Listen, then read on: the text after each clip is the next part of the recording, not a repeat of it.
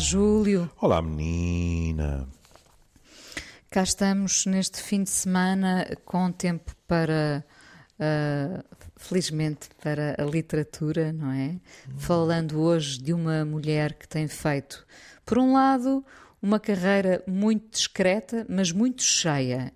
E, e este reconhecimento internacional fez com que se falasse mais dela. Estamos a falar da poeta ou poetisa, como quiserem, Ana Luísa Amaral, que ganhou o prémio Rainha Sofia, considerado a maior distinção para a poesia no espaço literário ibero-americano. Um, ela tem muitos livros editados, uh, diz que ela começou tarde, aos 34, é. Uhum. que, tem, que tem graça, não é? Começou uh, tarde a publicar, não é? Sim. Porque os primeiros versos aparentemente datam dos 5 anos de idade. Sim. E o Júlio escolheu hoje uma coisa muito bonita dela, chamada Ode à, à Diferença, que nos vai ler, não é, Júlio? Vou, deixe-me só, como dizer, no meu tempo, pôr as cangalhas direito. Enfim, isto chama-se Ode à Diferença. Felizmente, somos todos diferentes. Temos todos o nosso espaço próprio de coisinhas próprias, como nariz e manias, bocas, sonhos, olhos que veem céus em daltonismos próprios. Felizmente. Senão o mundo era uma bola enorme de sabão e nós todos lá dentro a borbulhar, todos iguais em sopro. Pequenas explosões de crateras iguais. Assim, e felizmente, somos todos diferentes.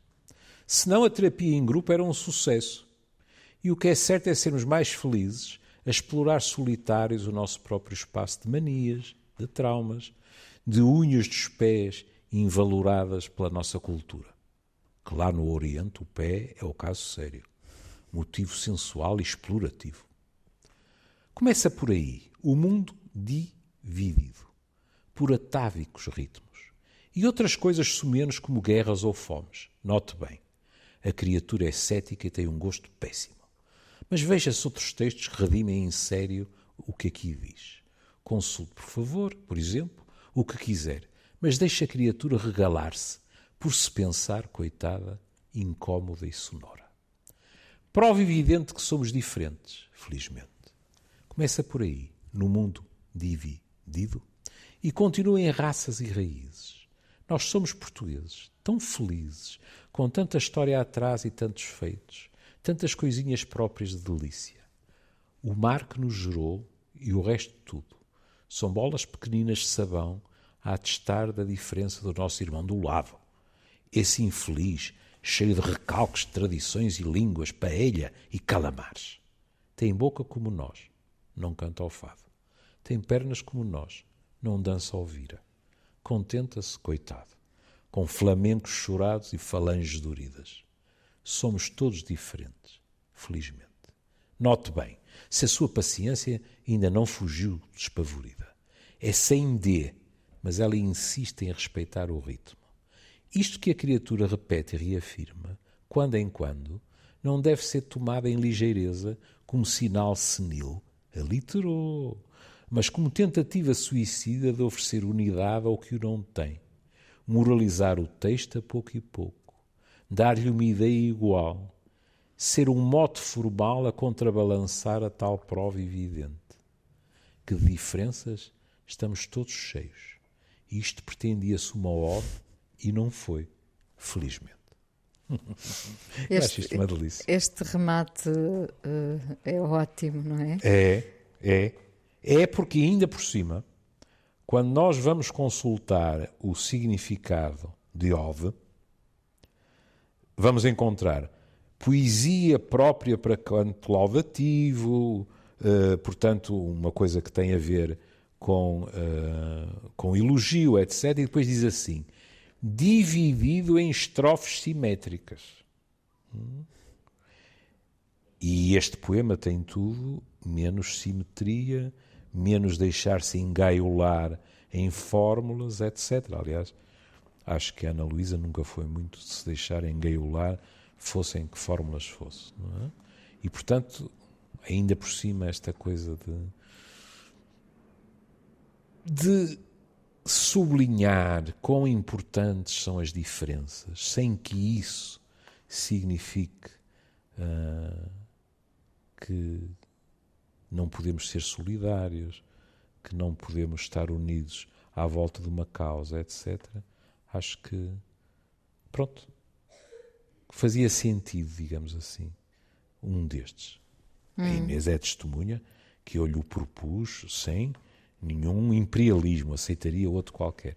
Mas este de imediato me tentou, é verdade. Pela ode que não foi Exato. diferença, pela Há importância diferença, é. que, é, que a diferença. A diferença é muito Deve ter. É. A diferença é muito enriquecedora. É. Uh, desde logo, se quiser, as diferenças uh,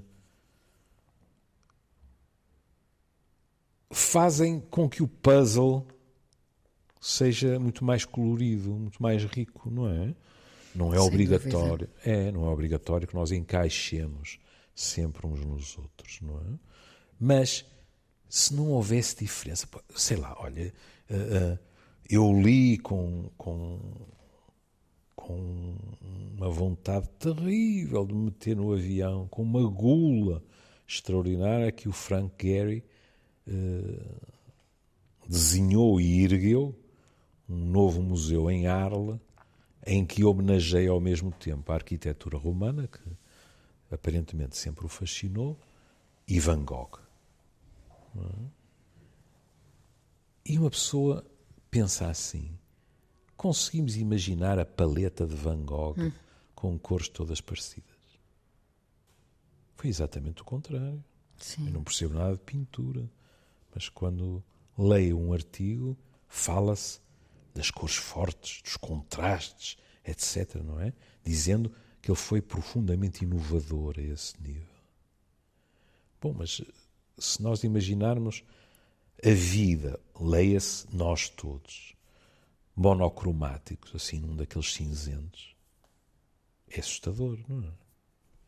E porquê é que, hum, sendo tão positivo, poder ver as cores todas, não é? Porquê é que a, a diferença continua a fazer moça? Sabe a minha teoria, que é. Uh, eu sempre achei que, mesmo antes da agressividade para com a diferença, reina o medo. Nós somos um animal. Uh, não, não, não estou a dizer que, que não adoremos experimentar restaurantes novos e viajar, etc mas somos um animal que tem muita tendência para temer aquilo que é desconhecido e que surge. Hum? Portanto, o medo caminha em paralelo com a diferença, no fundo, não é? Muitas vezes sim. Em vez de a acolhermos como algo que ainda não conhecíamos, como algo que nos falta, como algo que nos alarga os horizontes, eh, consciente ou inconscientemente, acolhemos-la como algo que vem baloiçar o barco, que é sentido como ameaçador. É? E nessas alturas, as nossas reações é o velho flight or fight, não é? Quer dizer, ou fugimos à diferença ou agredimos a diferença. Devia ser, podia ser o nome só de uma disciplina na escola, não é? Estudar a diferença. É, é. Porque nós, uh, efetivamente, e basta ver isso com os recém-nascidos, uh, nós reagimos à diferença, não é? Uhum. Reagimos claro. de forma natural à diferença, não é? Uhum. Depois uh, terá sempre a ver da forma como ela nos é apresentada. Eu, eu pensei na célebre frase, não é? Primeiro estranha-se, depois entranha-se. Depois entranha-se, sim. não quer dizer que que tenhamos que ficar fascinados por todas as diferenças. É? Há diferenças que, que nós não gostamos. Ou, ou por não gostamos, visceralmente, ponto final, ou porque o nosso gosto não foi educado. Sei lá, olha, eh, como sabe, eu tenho um ouvido granítico, não é? Mas isso nunca me impediu de gostar muito de música. Mas em contrapartida, se calhar é um dos fatores que faz com que, sei lá, há determinado tipo de jazz que eu não consigo ouvir com agrado. Sim, porque procura porque é, a melodia, é, não é? Exato. E aquilo é porque é dissonante, etc. e alguns dizer... dos meus amigos olham para mim com ar espantado. Como é que tu podes não gostar disto? Eu ia dizer a frase que pode resumir isto da diferença. Porque destoa. Hum. Não é? Sim, sim. Porque muitas vezes o problema é que destoa. Destoa daquilo que estamos habituados a ver, a conviver. É mais. Porque, já que falei de música, pronto, que é um assunto que eu devia evitar tanta, tantas são as minhas contraindicações, não é? Mas pronto, a Inês disse logo, não é? Você está à espera da melodia. A melodia, sob muitos aspectos, é previsível. Aquilo entra e nós quais adivinhamos o que se vai seguir, porque é melódico. Não, é? É, não causa, não, não traz problema, não é? Não... Nem mais, nem mais, nem mais. Agora diz assim, e isso é curioso a associação que eu tive. E isso é preto e branco? Não, não é. Há determinado tipo de jazz que uh, eu sozinho não ouço, porque não me dá prazer. É? Mas eu lembro-me, o problema é que aí havia um corte, havia, a canção existe, felizmente, há um corte, mas o corte mesmo assim insere-se na melodia. Estou a referir-me, porque foi a minha associação imediata, a primeira vez que eu ouvi Penny Lane, dos Beatles, e de repente surge aquele trompete, eu penso que não é uh, rigorosamente trompete, que é um instrumento de sopro, mas que tem um, um outro nome, com um som uh, uh, muito estridente no meio daquilo, eu dei um salto, não estava à espera. Mas mesmo sendo um som que eu não estava à espera naquilo, encaixa. Percebe? Quando eu estou a ouvir uma música, suponhamos que é um improviso, em que eu me sinto perdido, digamos assim, não há, não há qualquer fio condutor, e que para muitos, digamos assim, é o prazer dos prazeres, eu se calhar a palavra que empreguei é a melhor de todas. Eu sinto-me perdido. Sem pontos de referência. Porque nós precisamos, lá está, é, dessa lá está, segurança, desse conforto. É. claro, é, voltamos pois sempre é. ao mesmo, não é? Pois é. Pois é. Uh, porque uh, se não uh, conhecemos ou reconhecemos, imediatamente somos remetidos para a pergunta: o que é? Por que é? o que pretende? Sim. Não é? E, bom, primeiro eh, pode haver o desconforto de não encontrarmos resposta. Hum. Inconscientemente também podemos ter esse medo, que é de não haver resposta para aquilo, não é? Exato. Exato. E, e em questões prosaicas, é? a Inês encontra. Quantas vezes eu já lhe disse que eu sou um mau companheiro de turismo gastronómico? Eu tenho uma enorme tendência para não sei o que é aquele prato, dar um passo atrás e refugiar-me num prato conhecido que gosto. Enquanto pessoas que gostam de turismo gastronómico são exatamente ao contrário. Não vão para esta cidade ou para aquele país para comer as mesmas coisas que comem em casa. Vão Se para experimentar. Para, para ouvir a melodia de sempre. Exato. Não é? Vão para experimentar coisas novas. E eu recuo. E, e, e não lhe escondo que acho que a postura dessas pessoas é muito mais lógica do que a minha. Porque, indo no seguimento da, da sua linha de raciocínio, o que isso traduz em mim, eu não estou à espera que aquele prato que me põe à frente me vá provocar uma reação alérgica ou uma gastroenterite. Mas tem medo de não gostar. Tenho medo de não gostar, o que é estúpido, porque se eu não gostar, em primeiro lugar, se não estiver, há contextos, não é? Eu posso estar num contexto em que não gosto, mas como e abano com as orelhas, não é? Porque faço cerimónia. A maior parte das vezes não é assim. Se eu não gostar, delicadamente, eu peço outra coisa. E ninguém tem nada a ficar ofendido, quer dizer, eu sou um cliente. experimentei, não é do meu agrado. Normalmente não volta para a cozinha. Alguém dá cabo daquilo. É? Mas é, e isto não teve a ver com a idade, seria fácil refugiar-me nisso. Dizer, ah, com a idade eu fui-me tornando uh, muito mais conservador nessas questões. Não, não, fui sempre assim. É, é uma coisa quase de. É uma coisa quase de. quase mesquinha, percebe? Porque é assim. Eu vou sacrificar uma refeição e não comer coisas que eu sei que gosto muito e se calhar vou ficar desiludido. Vai ficar desapontado, sim. Exatamente. Uh, vai dar o seu tempo por mal empregue, o Exato. seu dinheiro, uh, vai ficar com água na boca com o prato que está em frente. Mas pois. repare, Júlio, aí está a falar de uma diferença que hum. interfere com a sua satisfação. Sim. Interfere diretamente consigo. Uh, se quisermos alargar esta questão da diferença, das diferenças, uhum. e que no, e facilmente vamos parar à questão dos, dos direitos humanos, não é? Muitas uhum. vezes aquilo que nós rejeitamos como diferente uhum. não interfere com a nossa satisfação. Pois não. Nem, e é por isso que não se consegue compreender. Mas a outros níveis, olha, a nível amoroso,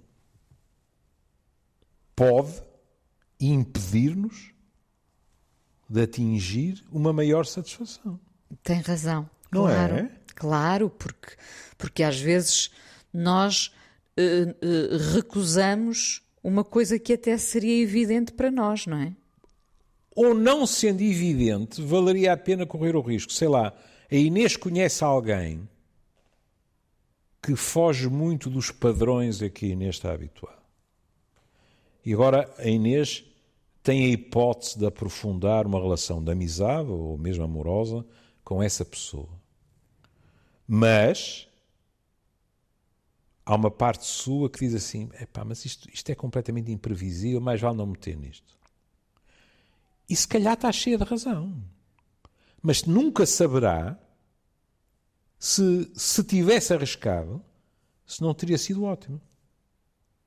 Precisamente por ser alguém que lhe abriria horizontes completamente diversos e que, quiçá, de certa forma, fosse um contraponto à sua personalidade que fizesse com que, como gostam de dizer às vezes as pessoas, um mais um acabasse por ser mais que dois. Porque a relação era muito rica. Percebe? Tudo isso, se quiser, para repetir com outras palavras, o que o povo diz: quem não arrisca, não petisca. Sendo que eu sou muito apologista desse, desse, uh, desse petiscar, não é? Uhum. Uh, em todos os sentidos. Uh, e, e, sendo que isso traz, evidentemente, o tal risco, porque às vezes somos bem-sucedidos e dizemos valeu tanto a pena, uhum. não é? E outras vezes valeu menos a pena, não é? Mas é lá está, sem ter ido que como é que podemos ter contado a história. É verdade. E isto não tem nada, voltando até ao poema da Ana Luísa, isto não tem nada com sacrificarmos a nossa liberdade. Repare como ela escreve: temos todos o nosso espaço próprio de coisinhas próprias, como narizes e manias, bocas, sonhos olhos que veem céus em daltonismos próprios. Olha que bonito. Daltonismos próprios. No daltonismo nós não distinguimos determinadas cores. É? Cores. É? Portanto, todos nós temos, se quiser, as nossas pequenas cegueiras, etc. É, é uma boa imagem, de facto. É? Todos nós temos, sim. E, e aceitar a diferença não significa sacrificarmos estas idiosincrasias o nosso espaço próprio físico e psicológico. Não. Como também não pode significar, mas infelizmente é o que acontece com frequência, que nós vamos sacrificar o espaço próprio do outro. E às vezes o que nós tentamos é anexar o outro, é domesticá-lo. E é por isso que, em termos amorosos, de vez em quando acontece que nós nos apaixonemos por determinadas razões e depois, o que é quase pecaminoso, diria eu, vamos tentar enxutar essas razões porque se tornam ameaçadoras. Porque estamos inconscientemente ou conscientemente a tentar transformar o outro num prolongamento nosso, num animal doméstico. Sim, sabe, eu estava aqui a pensar se, se, nessa questão da diferença nós temos mais medo de nós próprios ou do outro. Uhum. Uh, um exemplo, não é? Alguém, uh, um filho, um, uma irmã, um primo, alguém, um neto, uma uhum. neta, enfim, alguém que diz uh, que, que, revela a sua homossexualidade, não é? Uhum. E uh, alguém reage mal. Alguém reage mal uh, pelo, pelo, medo que tem da própria situação ou, ou, ou, ou, pelo desconforto que isso lhe vai trazer, evidentemente, uhum. ou, ou que não estava previsto na família, ou pelo medo da reação dos outros. É sempre essa a questão, não é? Uhum. Porque muitas vezes ouvimos da parte das pessoas eh, essa, essa, essa velha expressão: não é por mim, não é? O, o não é por mim, é pelos sim, outros. Sim, sim. Mas quando é pelos outros, também é por mim. Isso quer dizer que eu não tenho arcabouço para, para aguentar com o que os outros pensam, não é? É muitas vezes também acontece, não é? Que nós projetamos nos outros o nosso receio transformado em agressividade, por exemplo.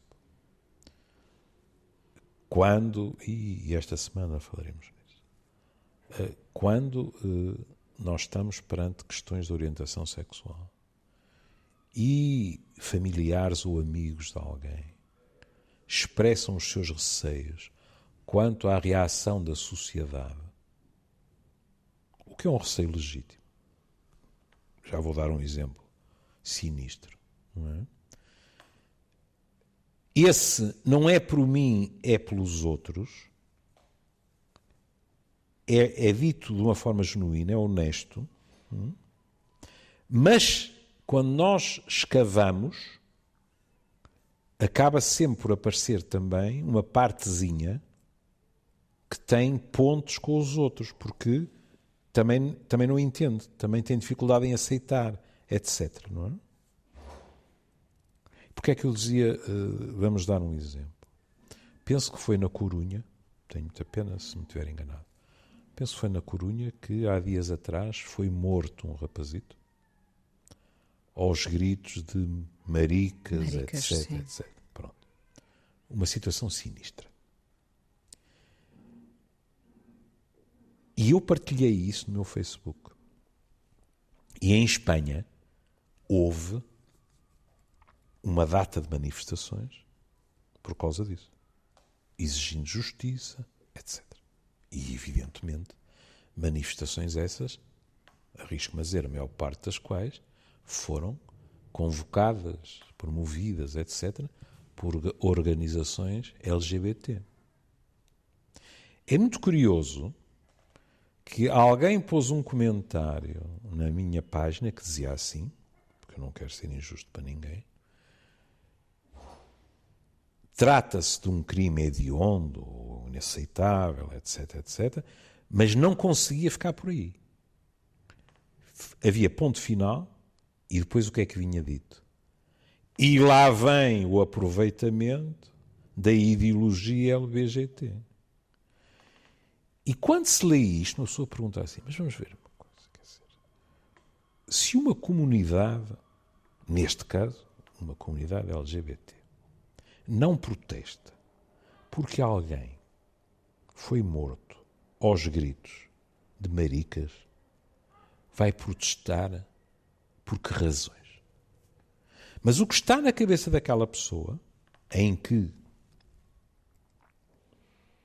lamento muito, se uh, isto for considerado completamente errado, a minha opinião, em que, inconscientemente pelo menos, ao medo daqueles tipos. e da sua agenda, é? esta pessoa não consegue ficar apenas pela recusa que está lá, vou repetir, de um crime hediondo, e imediatamente o pensamento desliza-lhe para quê? Para o seu próprio medo, dizendo: pronto, agora aqueles tipos vão aproveitar isto para fazer um estardalhaço e, no fundo, porque é muitas vezes o receio, eh, tentar transformar os nossos filhos todos em pessoas com outras orientações sexuais, dar cabo da sociedade como a conhecemos, etc. É um medo que está muito fundo nas pessoas. De vez em quando, como eu lhe dizia há pouco, não é? E não é ser psiquiatra para o dizer, este medo transforma-se em agressividade, em óbvio, é? e, e pode acontecer uma tragédia, não é? Pode acontecer a agressão física. Como acontece, como aconteceu neste caso, infelizmente, exatamente, exatamente. sem que este rapaz tenha feito o que quer que fosse. Rigorosamente li, nada. Li, eh, limitou-se a estar a, a, acompanhar uma amiga. E estavam uh, ao telefone com uma telefone. terceira pessoa, etc. Isso. Pronto, é. e, e agora repare, porque isso já tem a ver também com outro aspecto da nossa sociedade é que aparentemente quem passou disse ou param de filmar ou fazemos isto, aquilo e aquilo outro. Sim. E isto já tem a ver com outra paranoia da nossa sociedade e que não tem nada a ver com, com a orientação sexual. É que hoje em dia nós vivemos todos na noção de que em qualquer sítio pode estar um telemóvel que nos está a filmar. Arrisco-me a dizer, muitas vezes ainda bem, porque temos visto situações miseráveis serem uh, desmascaradas porque alguém filmou. Como é que poderia Veja, ter havido um julgamento no caso de George Floyd? Aí está. Se, se, aí está. Se, Nunca teria acontecido. Filmada, é? Nunca teria acontecido.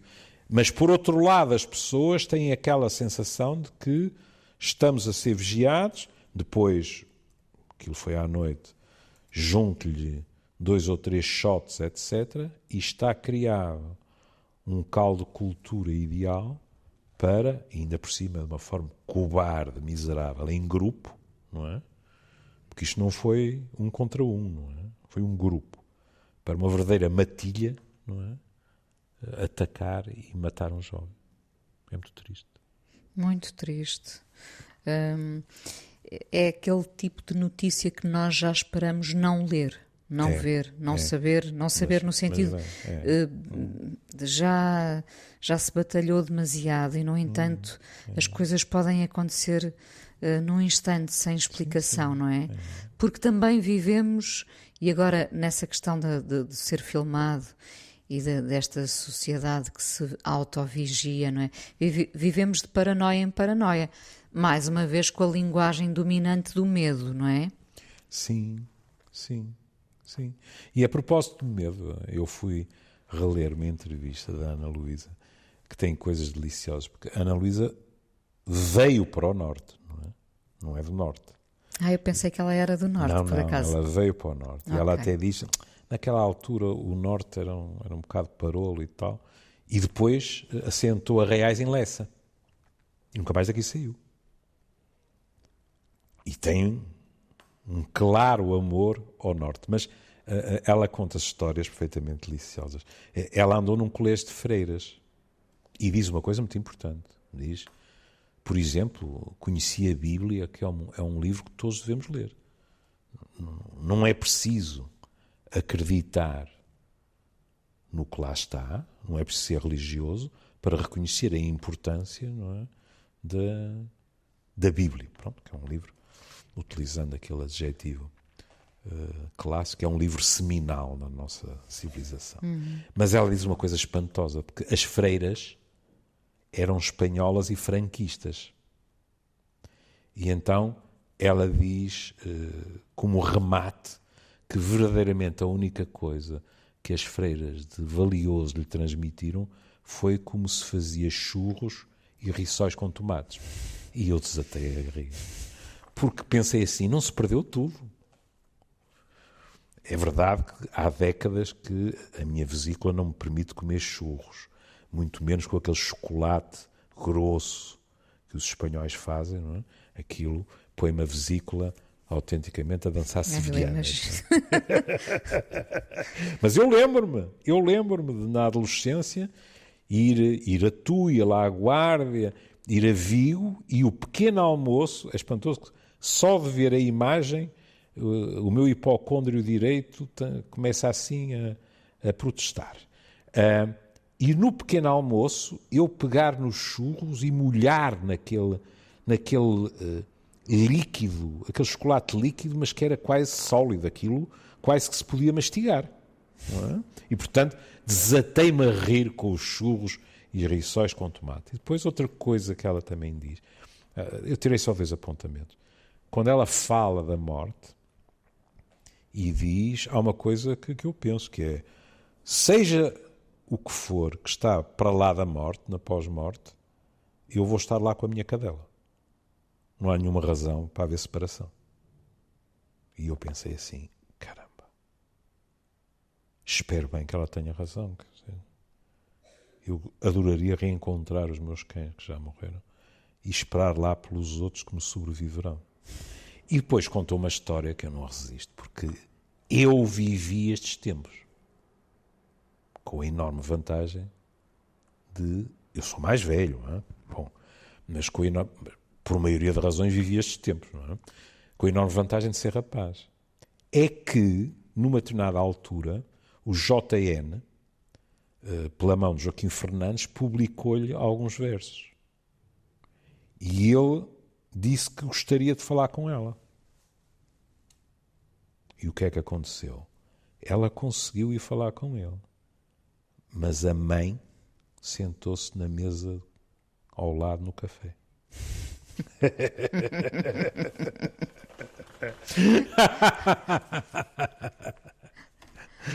Ou seja, mesmo assim, vamos ver o copo meio cheio. Mesmo indo para o mesmo café ou para a mesma pastelaria, não sei, já não me lembro, mas estando na mesa ao lado, não sei se Joaquim Fernandes sabia desse pormenor ou não, podia ter sido pior.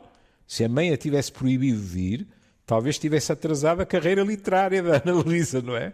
Assim vigiou para que a decência se mantivesse, mas não cortou as asas, digamos assim, à filha e ao seu talento. Achei uma história espantosa. Não sabemos se estava com um jornal aberto, não é? Olhando por cima não das páginas. Exato, exato. e isto porque, como é evidente, não faríamos a ofensa à senhora de dizer que ela estaria com uma gabardine tipo Colombo ou coisa assim. Também, também, também podia ser.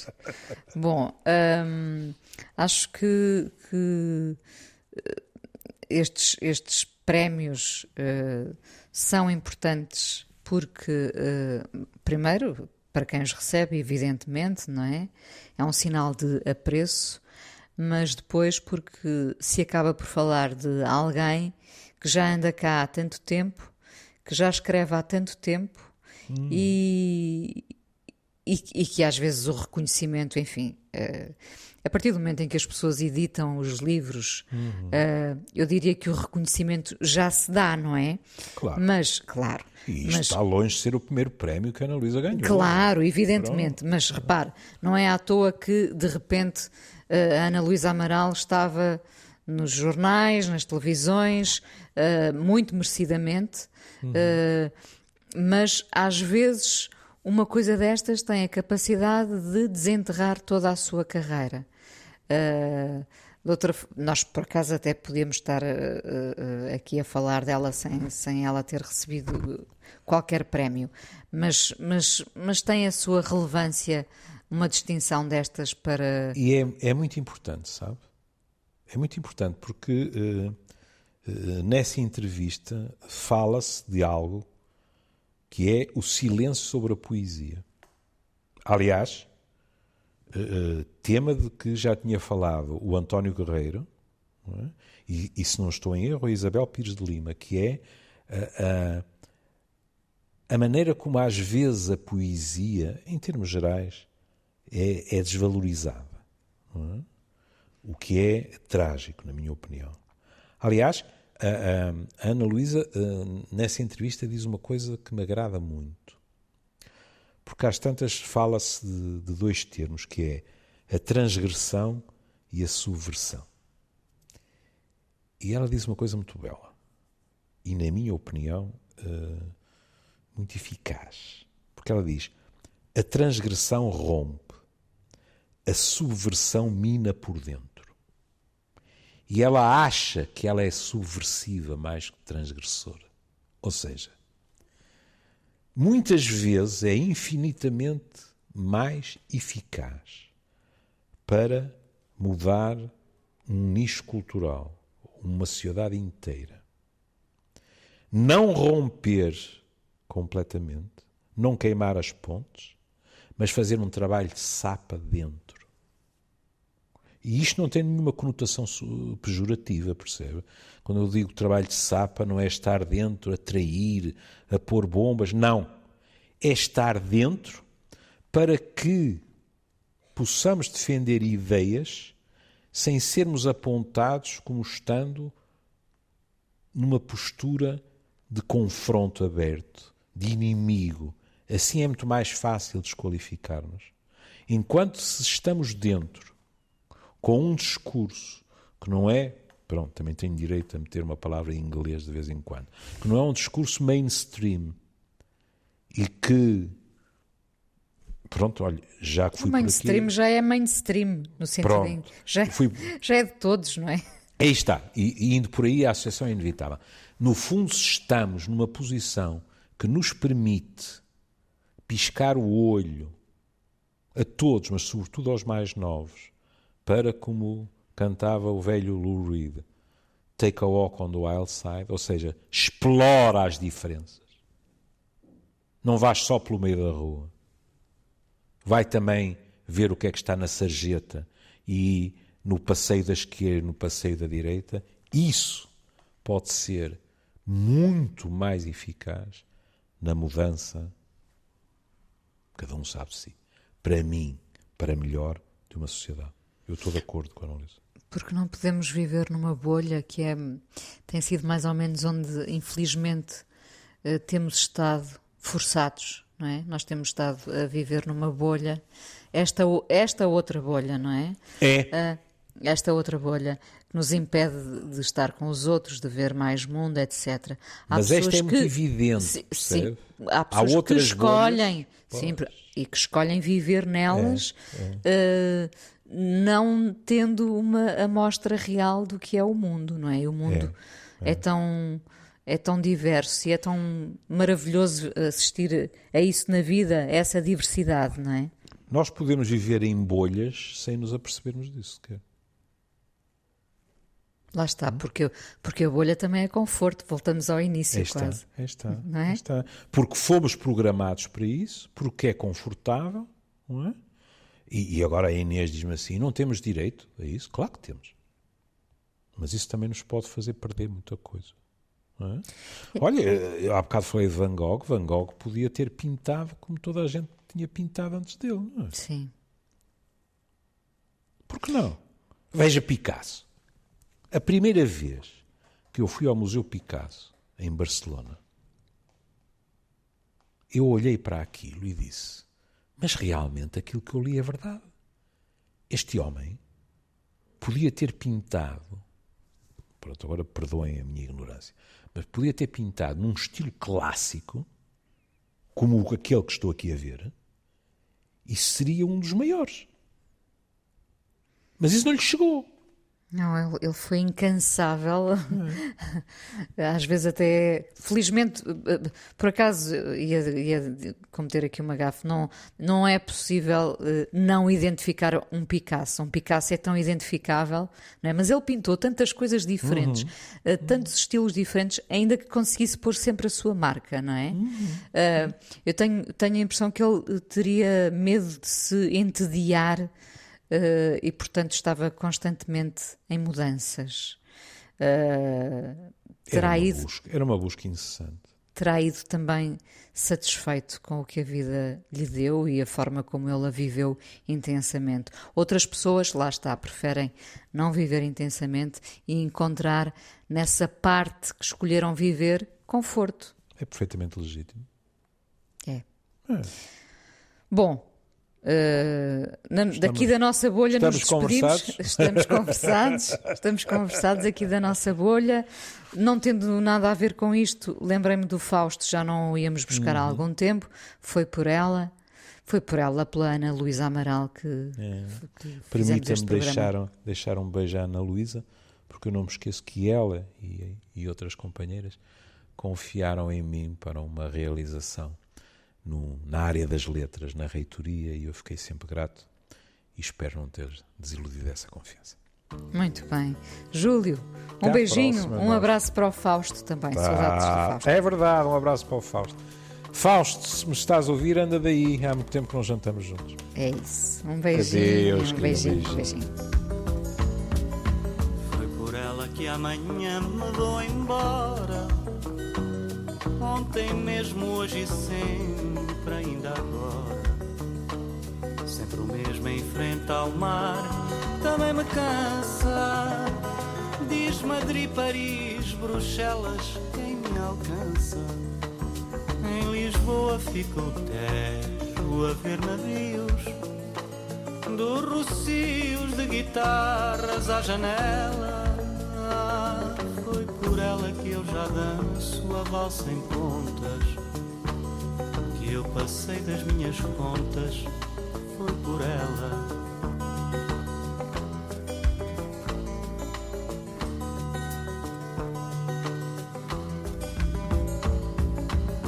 Foi por ela que me enfeito de agasalhos, em vez daquela manga curta colorida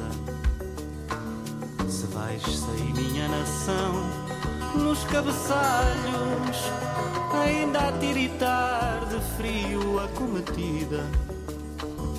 Mas o calor que era antes também farta.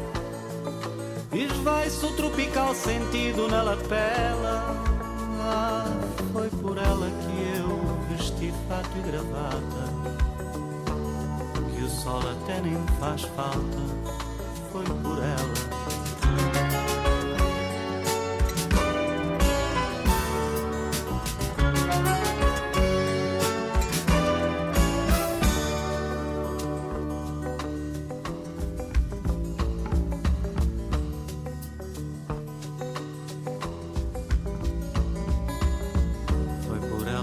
Passo por coisas graves e passei passando as passas dos algares. Com tanto santo milagreiro, todo ano foi por milagre que eu até nasci profano. E venho assim como um tritão, subindo rios que dão forma como um Deus ao rosto dela. Ah, foi por ela que eu deixei de ser quem era sem saber o que me espera, foi por ela.